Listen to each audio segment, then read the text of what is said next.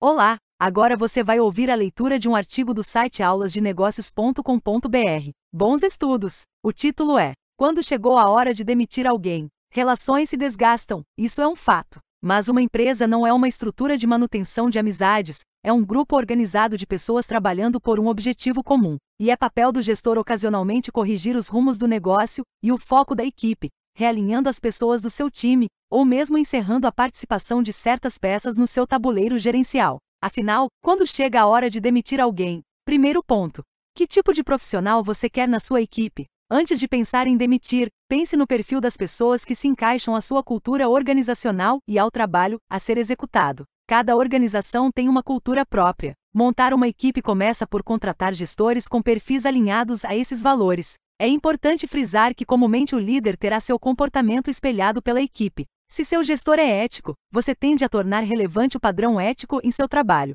Se o gestor é aberto ao diálogo, discutindo possibilidades com os membros da equipe, a equipe tenderá a ser mais comunicativa na troca de ideias e procedimentos. Temos diversos tipos de profissionais de gestão, dos vistos como carrascos aos vistos como amáveis pelas equipes. Defina seu gestor em três pilares: capacidade de execução, capacidade criativa e capacidade de relacionamento com a equipe. Dificilmente um gestor será excelente nesse tripé de capacidades. Portanto, cabe definir o que é mais importante para sua empresa, dentro da sua cultura e resultados estimados. Executores nem sempre são bons com pessoas. Criativos nem sempre são bons executores. E aqueles que possuem ótimo relacionamento interpessoal podem ter essa como a sua única característica positiva, o que na prática não condiz com a posição de gestão. Pense no exército, um líder de pelotão precisa ser criativo ou não? Não. Ele executa ordens, ele segue procedimentos. E esse é um perfil de gestão bastante alinhado com processos fabris ou repetitivos. O mais importante é o resultado, nem que para isso as pessoas fiquem em segundo lugar. Mas se for um sargento bacana, que o pelotão gosta e respeita, esses soldados terão mais apreço e satisfação em seguir seus comandos, não é? Depende da cultura. Algumas empresas são orientadas ao resultado e à frieza em suas relações interpessoais e com o mercado. Outras dependem de processos criativos e tendem a valorizar pessoas como seu ativo principal. Defina quem será o líder de cada uma de suas equipes de acordo com a cultura organizacional e contrate colaboradores que se encaixam à cultura e ao perfil de liderança traçado como ideal em seu planejamento. O que faz da sua empresa única? Quais os pilares comportamentais que a estabeleceram? Saiba por que sua empresa foi formada, para onde ela está sendo guiada e como ela encara as relações entre seus colaboradores e a sociedade. Missão, visão e valores. No momento de contratar pessoas. Essa é a engrenagem principal de um processo seletivo. Quem seleciona mal os colaboradores recai em engrenagens disfuncionais, portanto, é obrigado a demitir com uma frequência mais alta que o razoável. Segundo ponto, profissionais obsoletos enferrujam suas engrenagens organizacionais. O tempo é cruel com quem é inerte em sua preparação profissional. Basta acompanhar as evoluções tecnológicas em um mundo cada vez mais digital. Não são raros profissionais que ainda elaboram seu planejamento com calculadoras e papel. Sem críticas preconcebidas a esse modelo de trabalho, mas a perda de tempo é notória, mesmo que a qualidade da entrega seja mantida. Levar um dia inteiro para fazer cálculos sobre algo que estaria estruturado e resolvido em 30 minutos no Excel? Uso este exemplo para abrir a visão sobre a obsolescência das pessoas que insistem em não aprender novos métodos, novas ferramentas. Algumas empresas investem milhares, ou mesmo milhões, de reais em softwares, e o fulano de tal usa Excel em paralelo, porque gosta mais. Não é raro encontrar gestores de marketing que não entendem absolutamente nada sobre ferramentas e mecanismos digitais. E estamos em 2021. Sua empresa precisa melhorar sempre para se manter competitiva. Seus concorrentes, com certeza, têm essa preocupação, alguns com mais ou menos ênfase, mas estrategicamente nenhuma empresa pode se tornar obsoleta em seus processos. Empresas falem por se comportarem como mamutes em um mercado que exige velocidade. Sejamos claros, isso faz parte do seu desenho estratégico. Por melhor que seja um profissional, ou ele se adapta às tecnologias adquiridas pela empresa, ou deve se adaptar ao processo de busca de um novo emprego. Busque maneiras de adquirir o conhecimento desse colaborador, de dominar seus processos e inicie seu processo de transição. O futuro da sua empresa depende disso e a opção do Neandertal de não se atualizar e não se adaptar foi dele. Terceiro ponto: objetivos claros junto à equipe. Esse pode ser um problema seu. Quando temos uma equipe, precisamos ser transparentes com ela, abrindo planos e discutindo pontos de chegada aos objetivos. Nossa empresa está seguindo nessa direção. Para alcançarmos esse ponto, eu preciso que vocês estejam preparados.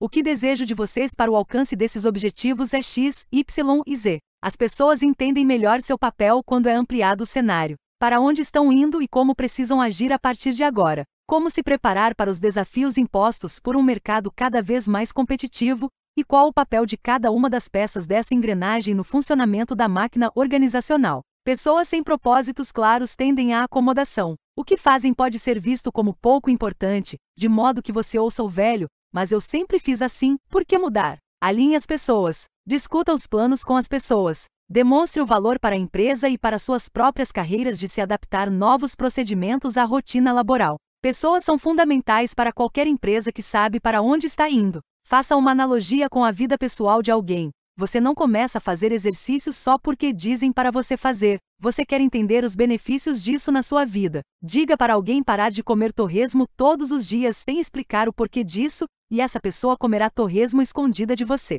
Diga para seu cônjuge que a viagem para visitar seus pais não vai ocorrer sem maiores explicações e enfrente os resultados dessa ação. O mesmo vale para sua equipe. O porquê, o significado de algo, os ganhos de se fazer essa opção, são extremamente relevantes para que exista uma mudança de procedimentos sem maiores traumas. Evoluir é preciso, e explicar o porquê disso é o papel do gestor. Quarto ponto. Uma laranja podre estraga o cesto inteiro. Quando tratamos de pessoas, tratamos de emoções, de comparações e da replicação de boas e más práticas. Se a equipe é o reflexo de sua liderança, lembre que os comportamentos mais nocivos sempre estarão nos degraus mais altos da sua hierarquia. Quanto maior a posição de uma pessoa que influencia negativamente as demais, maior o impacto de seu comportamento. Em um processo de mudanças, elas devem ser feitas do alto da sua hierarquia em direção à sua base. Simplesmente porque, se algum membro de maior status e poder se negar a mudar, sua equipe irá perceber esse comportamento e tenderá a ser mais resistente que o normal às mudanças implementadas.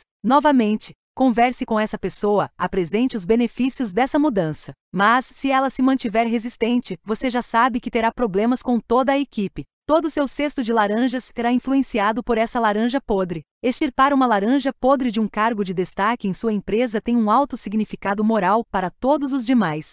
Eles, a partir desse momento, sabem que a empresa está em primeiro lugar e que não serão tolerados desvios no processo de mudanças. Ninguém é intocável na organização. Não seja permissivo, as pessoas irão testar você. Em um projeto de consultoria, nós implementamos novas políticas comerciais. O melhor vendedor, diante de toda a equipe, disse que se negava a mudar e que seguiria fazendo tudo do modo como sempre fez. O encaminhei ao RH, onde foi feita a rescisão do contrato. Formei os demais vendedores dentro desse exemplo, e todos, absolutamente todos, passaram a ter resultados melhores do que o antigo, melhor da empresa. Se você tem convicção dos benefícios em processos de mudanças, não permita amotinados, não permita rebeldes. Não transgrida com o que é melhor para a empresa em nome de emoções, de afinidades ou mesmo medo de perder competitividade. Demitir incompetentes, obsoletos e laranjas podres faz parte de qualquer negócio. Mas planeje, não seja guiado por emoções, diminua ao máximo os riscos negativos de qualquer demissão.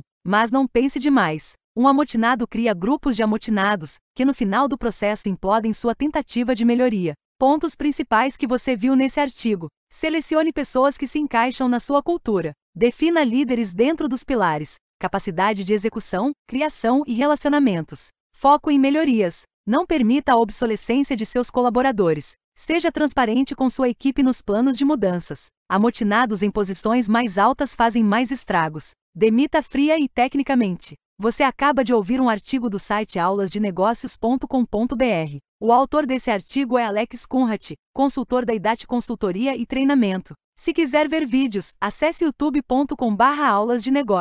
Estamos nas redes. Nos acompanhe. Bons estudos!